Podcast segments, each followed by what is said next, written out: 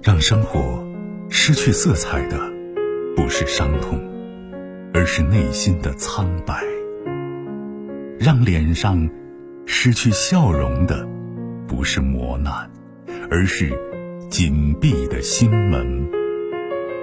没有谁的心灵永远一尘不染，没有谁的人生永远一帆风顺。沟通，消除隔膜。交流，敞开心扉；真诚，融化壁垒。金融之声，和您一起寻找幸福的方向。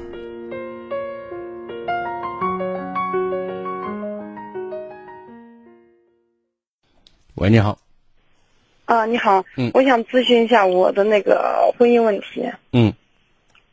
嗯，之前给您有打过电话，嗯，然后呢，现在嗯，就是因为因为我我从家里已经搬出来了有快两个月了，之前呢就是说我跟家里跟他那边就是跟我老公这边协商的，就是说这个离婚的问题，刚开始给他呃最早的时候我们谈好的是嗯两个孩子一人一个，完了之后呢嗯我领老大，完了他就是。抚养那个啥，呃，刚开始说的是三十万，最后他，他又不给了，最后就谈到十万，十万的时候，当我们去那个民政局去办手续的时候，他又变卦了，他又变卦了，变成说是五万，最后说呢，嗯，说给我五万，我说是，我说我把这个娃领走，我把娃领走之后呢，你给五万，我说，就是就是按照我们呃之前我们有分的那个。我们不是那边有城中村不是拆迁了吗？有分的房，也有分的钱。我说房我都不要了，你就光把我跟娃分的钱给我，都只要村上翻多少你给我多少，多一毛钱我都不要。完了之后呢，他不同意，都不给。呃，前段时间，前段时间因为就是说，因为一人一个，嗯，有还有一个小孩呢，小另外还有个老二，老二他管着嘞，但是呢。当老二每次交学费的时候，他又，他又不管，学校的老师还是费所有的费用还是我在给娃交。最后呢，那有一次呢，呃，我就给他打电话，我说是你看这事咋办？如果说你把娃养不起，我来养，我自己来养，我把娃带走。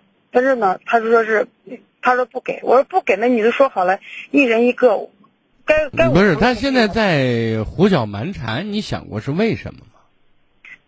呃，我想的。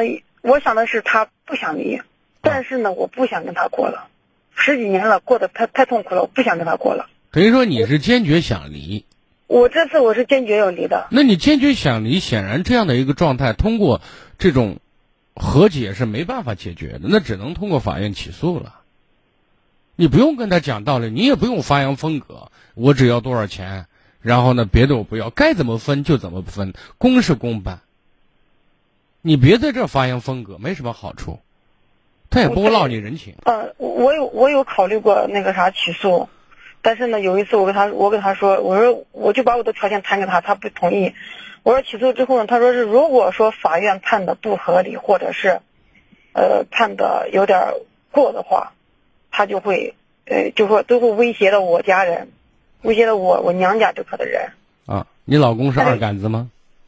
不是你老公做事，从你跟他结婚，还有以前的做事方式，是做事不计后果吗？嗯，反正是不是？应该不是那种。哦，所以呢，你现在说你起诉算是一个杠杆，知道吗？嗯。因为法院判一定让他割的肉更多。对对。所以在那个时候，你说二，你看你这可怜的三十万、十万、五万。我估计再逼着逼着，你说一分钱不要我就走了，对吧？嗯。那我觉得没有必要，因为你也要生活，钱虽然不是万能的，但是离了钱，生活起来确实是很麻烦，对吧？嗯。再说你还带孩子呢，又是是你们俩的孩子，又不是你的，跟别的男人的孩子，对不对？嗯，对着呢。所以我觉得在这个方面，咱要求不过分。他这样做，他不想离婚，这是他不想离婚的一个，呃，一个一个做法。那么，如果你让他看到你确实铁了心要跟他离，我觉得，那该给的他还是会给的。关键他是通过这种方式，呃，来看能不能把你拉回来。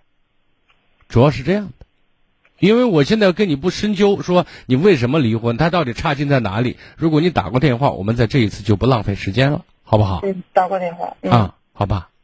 行，好。那我反正我我说过，起诉是达到某种意义上你的目的，或者达到某种意义上公平的一个非常有效的手段。行，好，我明白了。好，再见。更多精彩内容，请继续关注微信公众号“金融之声”。